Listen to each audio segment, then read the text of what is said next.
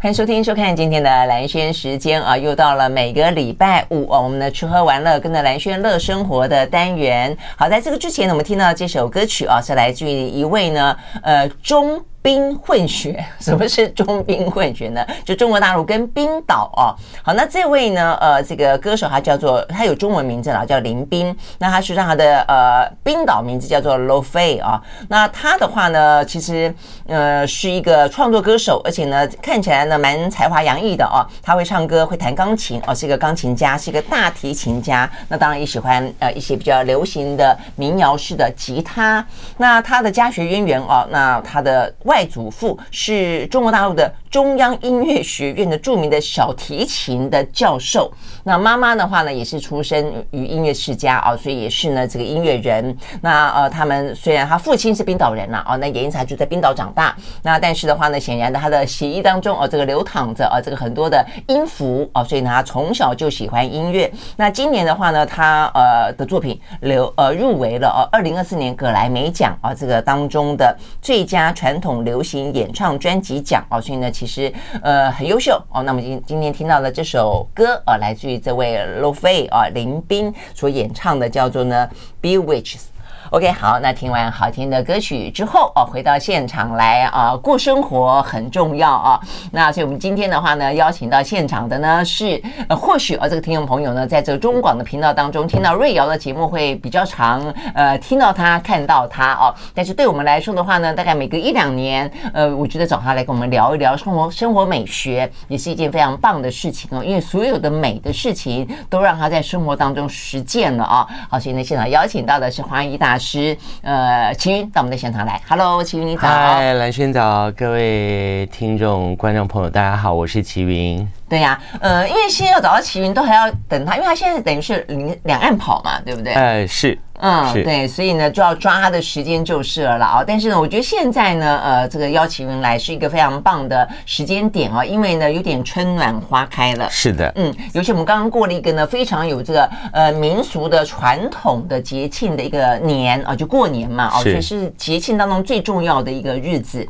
所以呢，过年的时候啊，通常会想要跟着节气走，跟着习俗走。但是呢，除了这个之外的话呢，这个春天到了哦，是不是也可以跟着这个节气呢？好好的过生活，这部分的话呢，就可以听听看齐云哦，他怎么过日子的，对不对？今天他一来的话呢，就带给我一束牡丹花，我们把它摆在我们的现场啊。所以呢，如果是看我们的这个视讯的朋友，就看到真的很漂亮的牡丹花。是这个，这个是日本，但是如果现在像在我成都的花园里，这个时候就是油画牡丹，还有中国洛阳的牡丹，还有那个啊芍药，其实都已经开始陆续在开，而且这个季节是。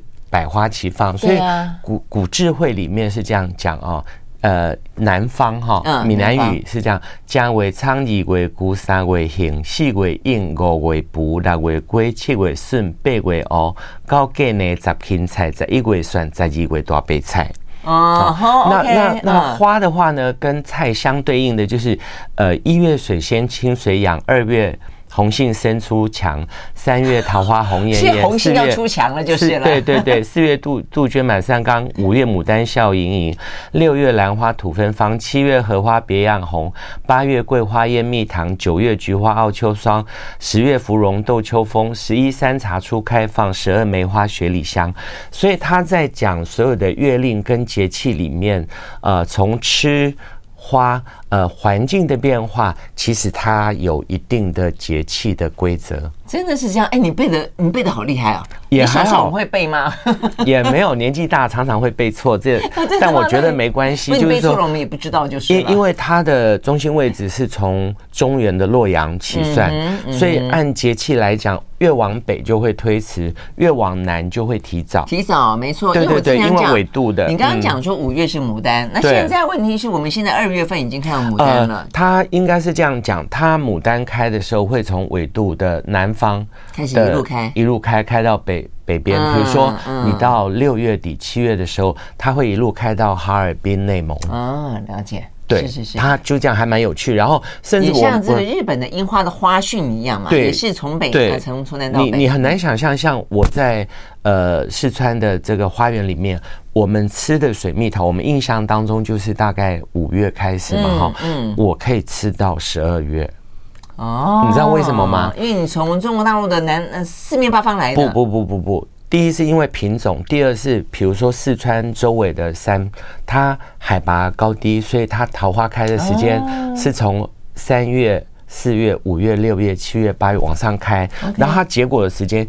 它因为呃物竞天择，它要适应环境，所以它有一些桃子就要变成冬天才熟，就冬桃。Uh, OK OK，对，所以很特别。昨天昨天前几天你忘了说要拿麝香葡萄跟。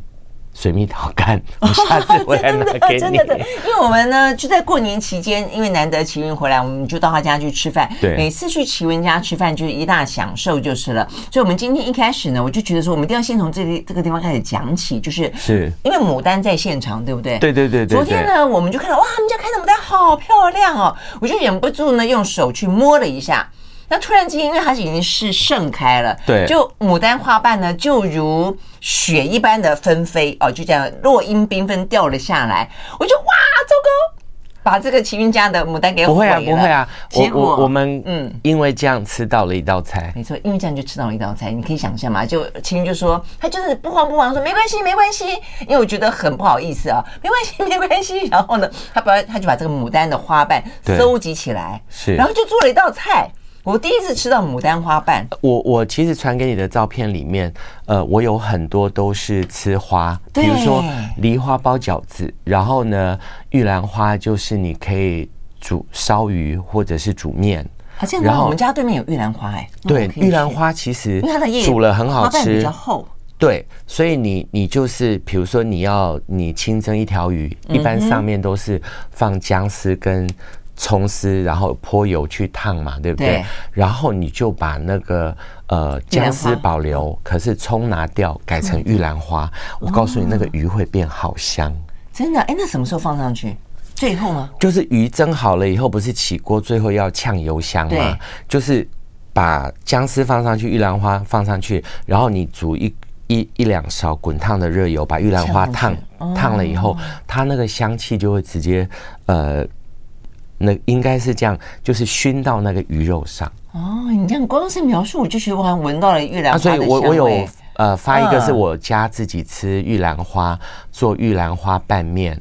还有牡丹，这是牡丹拌面，还有玉兰花。玉兰花，我正在看，因为呢，我我有请这个呃齐云给我一些照片嘛，啊，是你说的那种白色的器皿里面有对对对对，那个是玉兰花。玉兰花，我还想说它是不是那个布拉提？不啊，还有 一还有有有一道菜很特别，是对，就这个。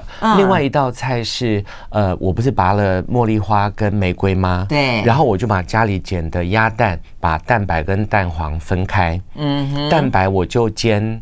那个玫瑰，然后蛋黄我就煎茉莉，嗯，然后就超好吃。哎，怎么煎？我跟你讲，因为我去云南的时候，我是真的吃过它的茉莉，对，呃，炒茉莉吗？对，炒茉莉会茉莉炒蛋。然后呢，我就想说，我我到台湾，因为我们家有茉莉嘛，我就想那我也要试试看。哎，我吃了以后才发现，第一个我我当然没有成功，因为我们家茉莉顶多才十个，对，人家一盘，对，十个放进。因为一般像炒茉莉炒鸡蛋的话，一般至少大概最少要四两或半斤，炒起来你吃的时候才有有那个感觉嘛，口感嘛。那那像我们自己在家里，四两跟半斤大概几朵？几百朵。所以你看，我家十朵，我那次收集十朵，我想这样这样怎么去炒？炒没有，如果如果你只有抓几朵茉莉花，只有几朵，那我建议你做成茶。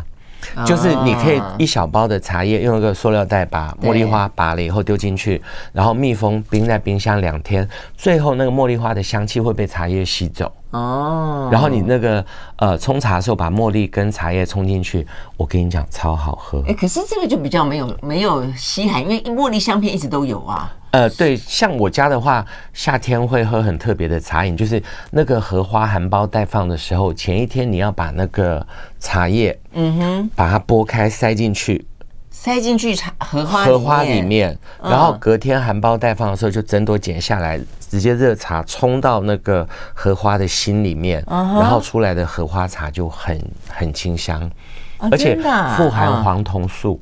哎，那这些都是你自己发明的吗？还是古古古籍里面有这样的一个记录啊？我呃，在内地我每天会读的是《本草纲目》，嗯哼，还有那个呃，会读很多三中清供，就是说，如果你是按照呃古古的节气来讲，对，比如说很多人都不知道，其实梅花是可以煮粥，然后梅花可以入茶饮，然后梅花可以入菜。就比如说这个时候三月份最好吃的就是两种两种花，一个是梨花包饺子。对，你刚刚讲梨花，不过台湾好像比较没有梨花。有有有有梨子应该就有梨花，但是在很山上啊。呃，也没有，因为一般呃我们采梨花是这样，不是说它在盛开的时候你把它拔下来。如如果比如说像我们家。果树结得满满的，我也会开太多的，把花剪掉就拿来吃。另外一种就是这个梨花树盛开的时候，或梨花，那你就要在地上铺一层塑胶布。它不是授粉了以后开始结果，它花瓣就会掉落吗？对。那你就隔天早上去帆布抖一抖就一堆，然后你就水清洗一下。然后如果你素的，你就加豆腐。啊哈，豆腐，然后去包饺子。如果你荤的，你就加呃葱姜蒜肉末，把梨花包进去。啊，像紫藤的话，我是包包子啦。嗯，紫藤花也可以啊，当然很好吃啊，真的吗？对，紫藤挂云木，花漫宜阳春，蜜叶拟。引歌鸟，香风留美人。这是唐朝诗人李白讲，就是在过去那个年代，在三月初春的时候，你可以去看紫藤的花，你可以去吃紫藤的包子，然后顺便要看美人。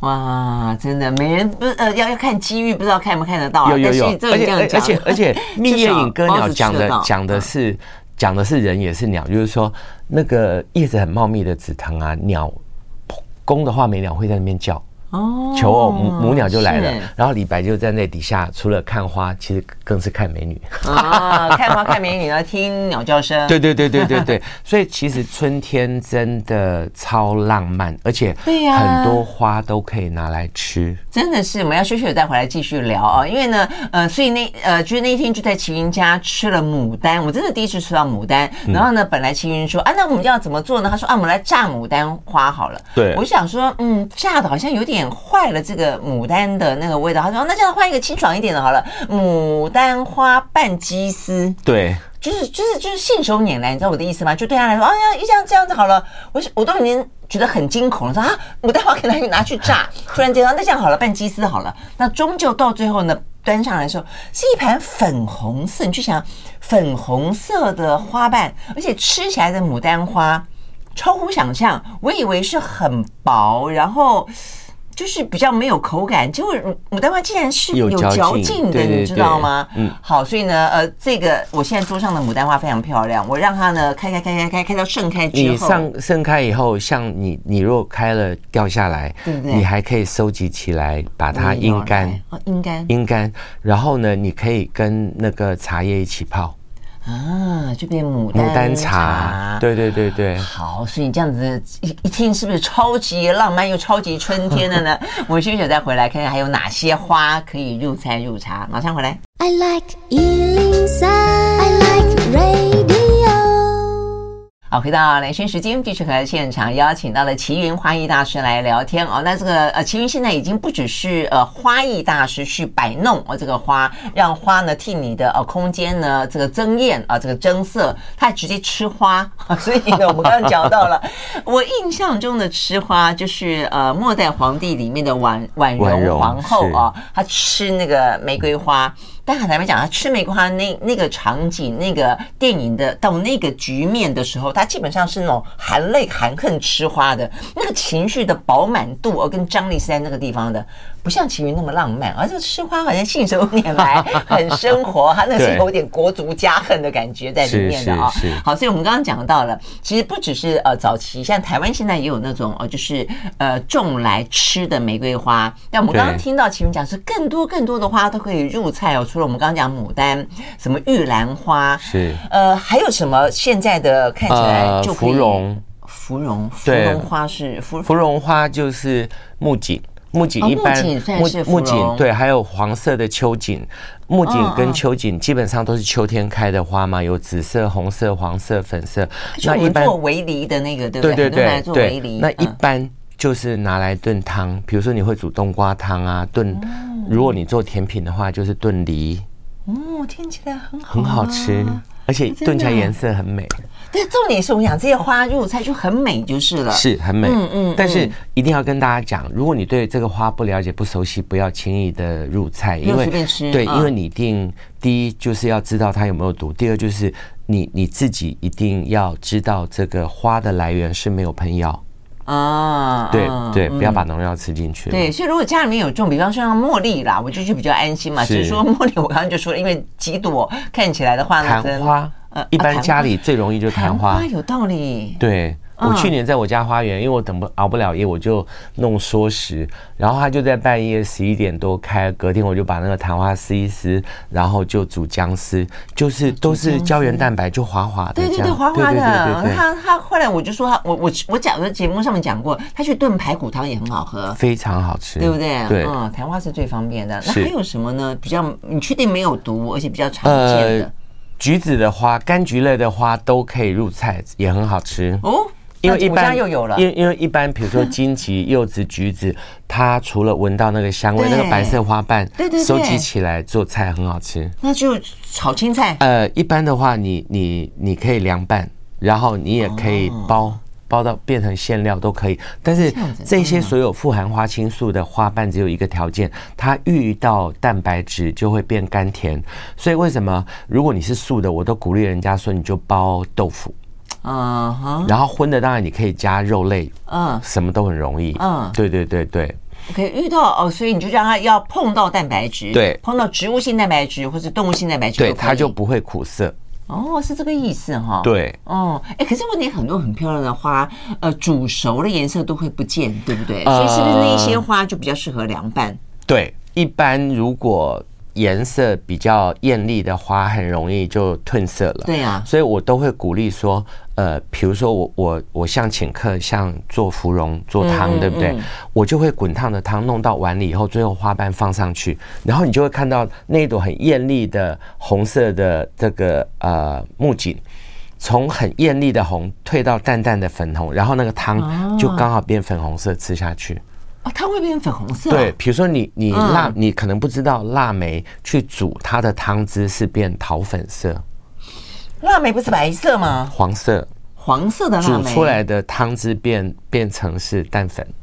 哦。对，然后我通常吃腊梅就是遇到冬至，嗯哼，因为冬至的时候，呃，刚好腊梅就开，然后就吃腊梅这样。哦，真的哈。哇，真的真的是这个生活当中，我觉得既美又好吃 这件事情，就让他觉得说 心情更开心，有没有？好，但是我们一定要再次强调哦，要确定它无毒哦。对，嗯，对，OK，好，我们休息再回来。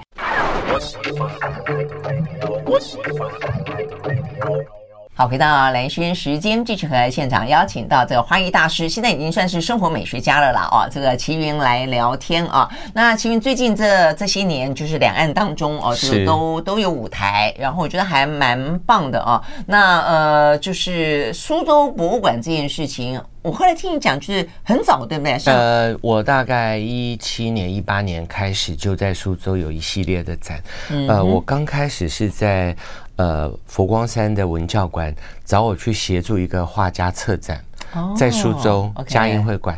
然后我去策展的时候，结果被苏州博物馆的馆长，嗯哼，就现在江苏省文物局局长陈陈局长，呃，相中说可不可以请我去做展览？嗯，那结果我第一次去做展的时候，就呃受邀跟贝聿铭的那个苏州博物馆的新馆做节气做元宵，就没想到大轰动。那大轰动后来，呃，馆长就说，那要不你一年至少来展两次，嗯，到三次，然后从，哎，他们的博物馆这么的生活化哈。呃，他本来以为他们因为这个中大他们的这个呃，他们的古古物也蛮多的，我都以为比较是那种比较不可亲近的。不会不会不会哈。当时他给我一个一个就是主题，就是传统与创新，就是说你必须要了解古智慧，然后你要设计出来的东西要让现在的人可以用。嗯嗯。所以呃，苏州博物馆西馆两千零二年开业的时候。呃，就呃，魏延武啊，中央美院、中国美院院长跟我，我们大家就是全世界有十几个，算我是最小的哈，我是最小辈的，然后最没知名度的，我们就在那边展，然后主题就做了一个东方的梅瓶，哦，做一个现代版的东方梅瓶，然后利用植物枝梗的影子烙在那个白色素雅的瓶子里面，代替过去的那个图腾。哦，了解。对对，然后呃，他们他们展出的时候，他们大家就为之惊艳，就没想到。中国传统的梅瓶用现代的方式也可以变，但是你是用投影的方式，影子印上去。呃，就是我梅瓶我就插一个枝梗，可是我因为调灯光。打下去的时候，让那个枝梗的影子烙在那个白色的瓶子上，哦、所以就代替了中国过去传统用画的嘛，用彩绘的。那如果把它移开之后，那个瓶子还是素色的。对对对对对，而且那个瓶子我把它设计到最后，人可以坐到瓶子里面变椅子。我再把照片发给你。哦，这样子吗？OK，瓶子有这么大？呃，两米多。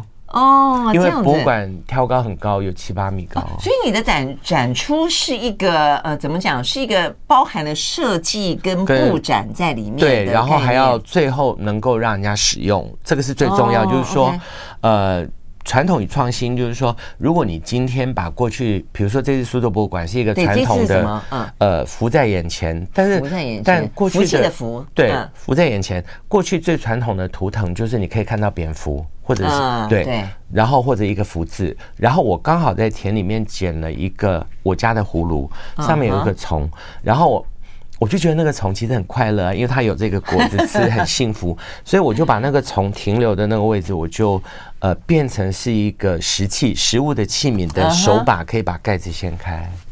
哦，那所以你是取葫芦，葫芦那个葫听起来像福，是不是？对对对对对，浮现啊，怎么叫？浮在眼前，浮在眼前，所以你就用葫芦当系列。对，所以我就葫芦做了家具的椅子。然后做了餐桌，最最后做成餐葫芦啊。对，OK 好。然后像呃做成餐具，就是说你要把传统跟现在两个结合，可是最终要能够落地到人可以使用，嗯，而不是只单纯谈设计。所以呃，苏州博物馆的包容性。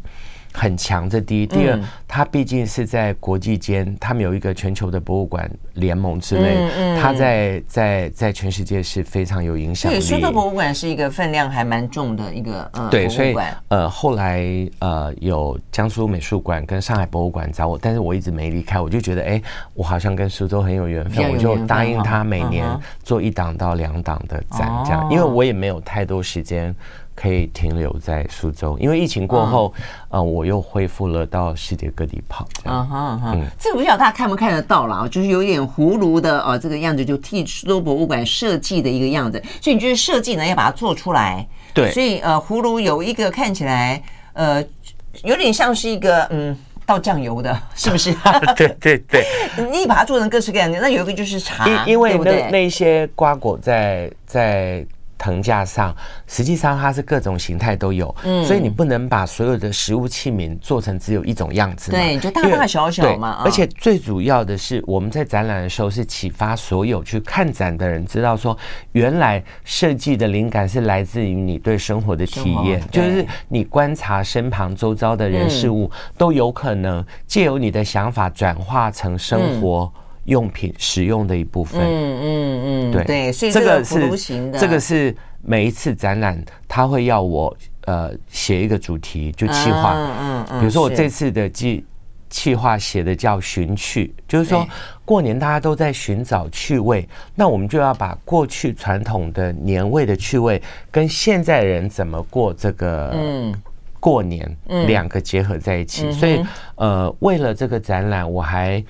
拍了将近十十条的影音的片子，从腊八粥就是年的开始，然后就开始腌腊肉、腊鱼、腊肠，然后呃腊鸭、腊鸡，然后还有不同口味，有一种金黄色的肉，你们可能都没有见过。是用栀子花的果实去捣碎了以后，放盐下去煮，把水煮干以后就变金黄色的盐，再去腌制所有的肉跟鱼，出来都是金黄色。所以它都是在呃苏州博物馆在展示的这个地方，顺便播你的这些对影音，对将近十条，很有年味耶。呃，是啊，就变成让年轻人知道说过去传统的年是怎么过。但是这次展览引发最有趣的是，你完全想象不出来。就是每天爆炸嘛，就是你现在在内地所有的呃平台上看，就全部都是这个展览，然后发最多自拍，引起最大反响是我找了一张上世纪四十年代木头做的剃头椅。剃头椅，OK，对，然后呃，在过去中国的传统里面，都是呃路边会有一个剃头担，挑着担子，对，我看过这个画面。然后再再进一步，就变成会有剃头椅一张，然后一面小小的镜子，那镜子挂哪里？你知道吗？挂在树干上。就是路边的大树下，就会开始有人去剃头，剃头，然后对剃头担子，然后然后我就找了上世纪四零五零年代的剃头刀，嗯哼，但是我把刀片拿掉了，因为我怕博物馆危险嘛哈。然后大家每个人都坐到那个剃头椅，自己拿那个没有刀片的刀在那边刮个半天，对，对，所以现在大家很喜欢有那种看起来一个场景，然后还有一个就是。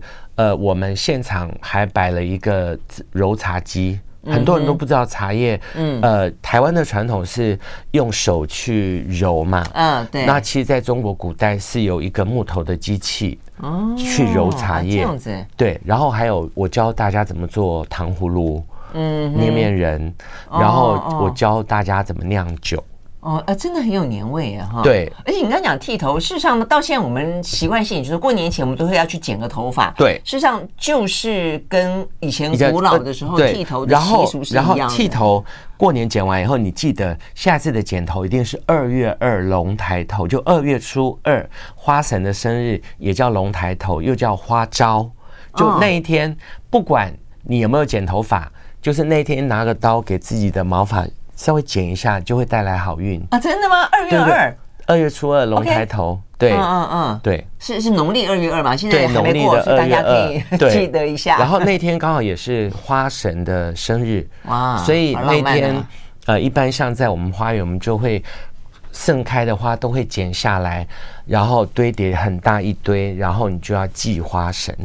啊，其实花神就是中国古代农业的祖师爷，嗯，就是花啦、食物啦这些，你全部那天就是要祭拜花神，就期待新的一年能够呃丰收。所以，哎，我倒比较少听到这个有花神呢。有啊，在南京神话里面比较有，在在那个南京的雨花台路，有一个中国最古老的花神庙。啊，这样子啊？那花神庙里面的神长什么样子？呃，一个很漂亮的姑娘，手提了一个花篮，然后那个花篮里面有很多花，呃，跟果实。你看我讲到我都起鸡皮，因为是祖师爷嘛，就是，所以是你们这一行业的祖师爷。呃，农业的祖师爷，嗯，农业，农业就是花果都是这样，对，所以，所以二月二那一天就是。通常像我在成都的习惯，就是赶快头发剪一剪，梳洗完了以后采花，然后呢放到呃这个呃祭台上，然后拜拜。嗯，然后但是其实二月二也是呃中国最传统的花街游行，是李后主。哦，李后主当时就是说家家户户种的花就会放到驮车，驮车就是马车的意思啦。但是南北方的驼车不一样，北方有一些是有驴有马有牛，有狗，嗯，然后呢，你就把家里的种的盆栽，有北方的狗很大只，OK，好，然后就是把盆栽跟花都放到这个拖车上面，然后沿街游行比赛，看谁家的花。种的很好，衍生到现在的盆栽艺术展，就是从花招那天来的 啊，真的哇！我觉得这种就是去考究考究啊，这个多读点古书古籍，我觉得蛮好玩的哈，对不对？还不错，但是花街花神啊，对，但是你自己要能够呃应用到你现在的生活，用最简便的方式、最简单的方式、最省钱的方式去过生活。这也为什么博物馆一刚开始 interview 我的时候，他。他就考我历个朝代的瓷器啊，这样子啊？哦，你来展的时候，你弄错年代或讲错内容，那在博物馆是会是很严重。所以他第一个考我就是呃那个历代的瓷器，还好我在台北的故宫有买一，他有出一本 历个朝代的瓷器，然后有有表嘛，有做功课就是了。对对对对，就是反正我觉得生活就是这样嘛。像我每天都会空闲一些时间，就是我逼自己就是要阅读，嗯嗯嗯。然后年纪大了背了，呃，忘记了也没关系，就是便条纸拿出来再背第二次、第三次这样。因为我觉得这些事情，它就是有一些比较文化的部分，会增加一些生活趣味的厚度啦，哦，嗯，所以呢，其实齐云的工作挺令人羡慕的，就把自己的兴趣跟自己的职业啊，把它融合在一起，所以天天呢都在快乐的呃工作着，也天天都在快乐的生活着。我们继续再回来，我们再看看呢，除了这个苏州博物馆之外，其实现在还看得到哦，对不对？你们的展出，展到二月底就结束了。被预约完了，所以 所以要有预售票才可以进去啊。呃，他你要预约，他本来我们这个展期的时间每天最大容量就是一万个人极限嘛，后来控管人数对，然后后来这个展因为。爆火，所以我们开放到一天两万个。哦，好吧，那明年好了。反正苏州博物馆已经跟奇云预约明年了，那大家就明年再去看。明年我觉得蛮有意思的啊，有点是走春的感觉，对不对？也走走看看，逛逛博物馆，然后看看奇云的展，我觉得蛮好的。好，那除了我们刚刚讲到过年的节气之外，另外的节气呢，还有什么有趣的生活美学可以应用在我们的生活里面呢？我们休息了再回来。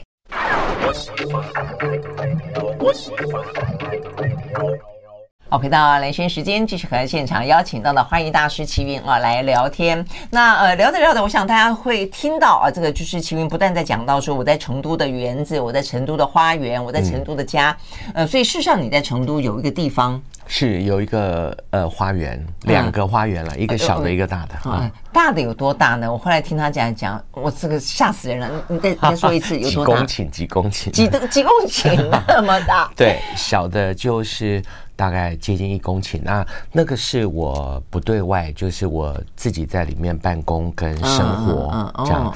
然后呃，就所有的会议。就全部都在那里面开，在小花小花园，小花园对，嗯、大概将近一公顷。然后、嗯、呃，按照节气我会种，本来就有种树嘛，哈，蔬菜、花、水果。然后我有分的将近四十个区用餐区块，就这个四十个啊，哦好，就这个区块开这个花，这个礼拜就都在这里吃饭。OK，然后下礼拜哪一个地方开花结果？就下礼拜再换到那个地方，就比方说最近是什么昙花区，下次是梨花区，对对对对，绣球花区、牡丹花什么花区这样，然后超浪漫的你，呃，你那是逐水草而居，你是逐花而食，对，因为。呃，在中国的节气里面，本来就是食物跟花跟蔬菜水果就是连结的嘛。那所以为什么以前的人讲说丢西丢西，就是说你所有看的、闻的、吃的、感受的，就应该是要当令当时。对呀，如果可以这样子，真的是很棒啊。对，而且就最大的好处是说，你可以完全知道。原来这个节气该吃什么、闻什么、看什么，可是同时不要想象太美好哈。呃，有蚊虫是？不是不是不是，就是说我现在在享受，比如说现在是雨水，对，就是我家的樱花陆续在开了。可是这个时候我也必须要很辛苦的去种呃六十到一百种品种的番茄，才有办法等五月的时候，如果你来晚，你可以摘呃六十种番茄配我家的鸡、鸭、鹅、芦花鸡。什么丑鸡，然后火鸡配各种蛋，那你是不是在我家吃的番茄炒蛋 就不一样？OK，对，所以他他看了完美的浪漫的一面，可是我也有很辛苦每天在地里种地的那一面，就是你要怎么样收获，得要怎么栽，就这个时候你要看呃什么梨花，你得要去种梨花，去照顾梨花。同样的，你要在梨花树下吃东西，对，那个东西得让你自己养，对。OK，好。对，我就是过着那种呃农夫的生活啦，就是说我现在在体验呃樱花跟梨花的当下，可是我也要把这个季节该播下去的种子苗，比如说二月、三月初，你就要把向日葵种进去，五月的时候你才有向日葵的花可以看，六月你才可以收葵瓜子啊。哎哦，你还说葵瓜子？有啊，我自己炒不同口味的葵瓜子。哦，真的？哎，可是我真我真要讲，你这向日葵真的很漂亮，就因为你就想象中那种比较是一种花束，就满树的花的那种，像梨花啦、樱花啦、梅花，它是一种美感。但是向日葵是另外一种是感觉，它是很大的、很奔放的那种。而且而且你要知道，比如说这个节气雨水的节气十四天，我每天都要播向日葵种子，你知道为什么吗？嗯。因为你不能一天播完啊，它同一同一时间开，你就三天就没啦，所以你每天可能播一百颗，然后你一直采收，OK OK，然后到最后就像是说你不同月都想吃桃子的概念，哎，对，你不能全部一天播完，最后一起开，你就三天就没了，嗯，所以这个节气你就每天要播哦，我要每天播一百个向日葵，然后你目标到那时候就是说每天至少都有一百朵可以剪。所以我自己有做，会做一些二十四节气的表格，就哦，雨水这个时候播番茄，播向日葵，播百日草，然后接着要种什么菜？哇，这样子，又还列表啊？啊，不然你五月的时候你要吃什么？呃，你你就是比如说我种高丽菜，我就有那种呃煎的牛牛心的。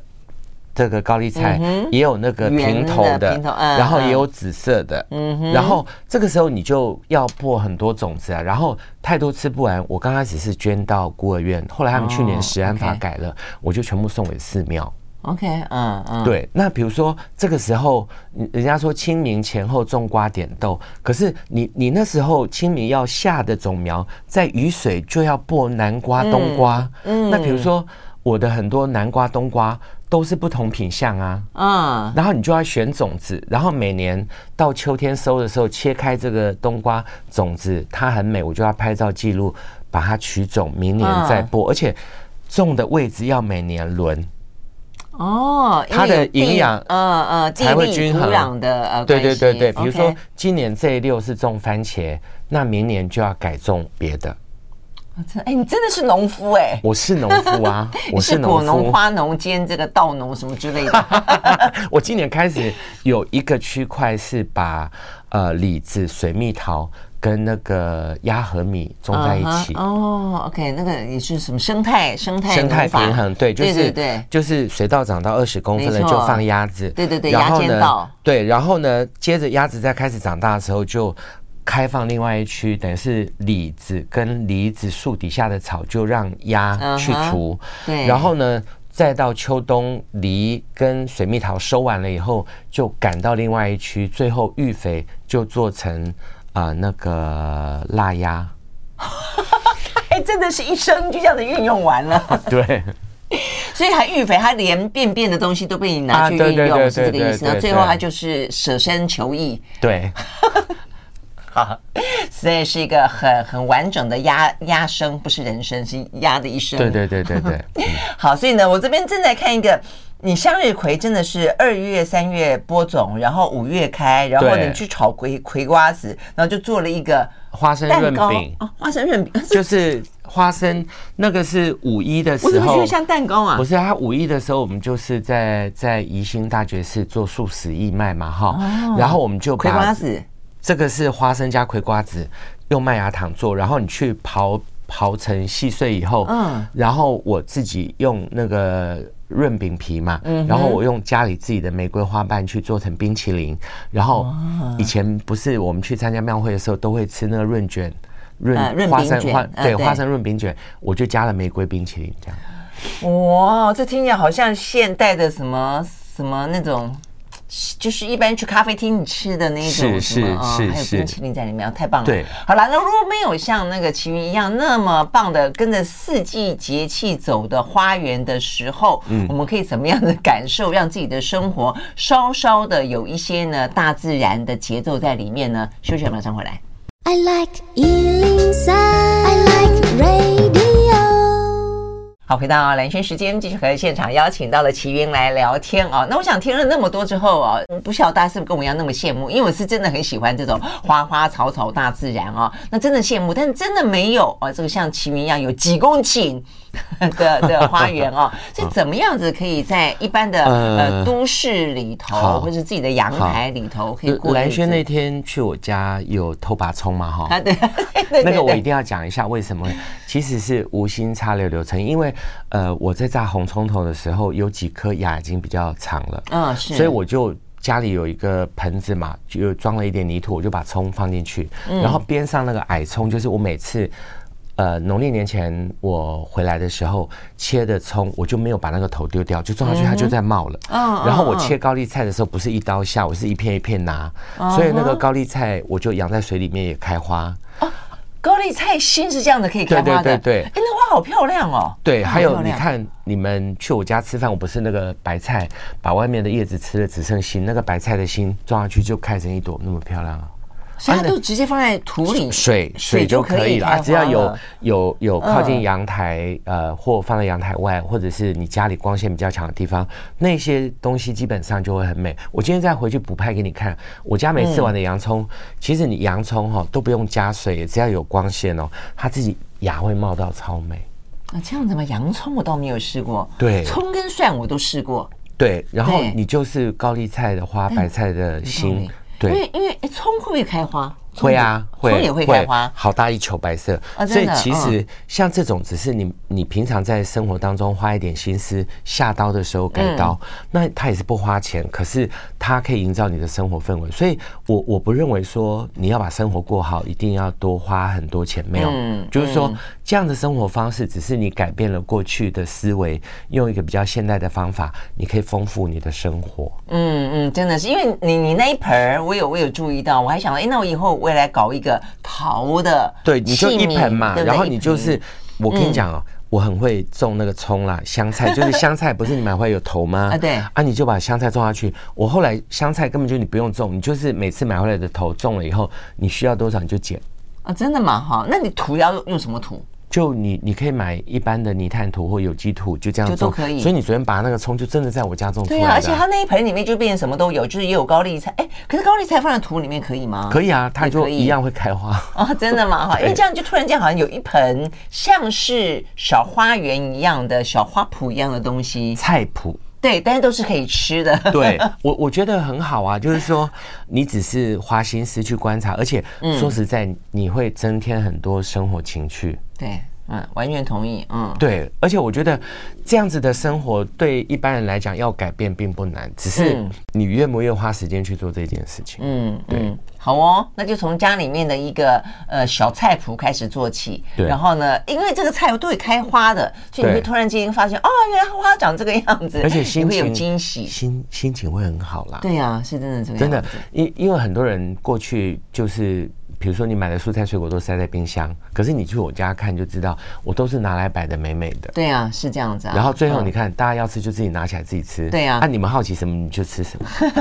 对，水果我也是这样放，然后包括像什么南瓜什么之类的。但是你说那些菜哈，就是把那个菜心留下来什么的，哎，这个部分真的学一学，看起来是真的呃，会觉得蛮有幸福感的。是。好，非常谢谢齐云今天带给我们那么丰富的这个生活美学，让它落实到我们生活的每一个角落跟每一。分钟，谢谢喽，嗯，好，拜拜。拜拜。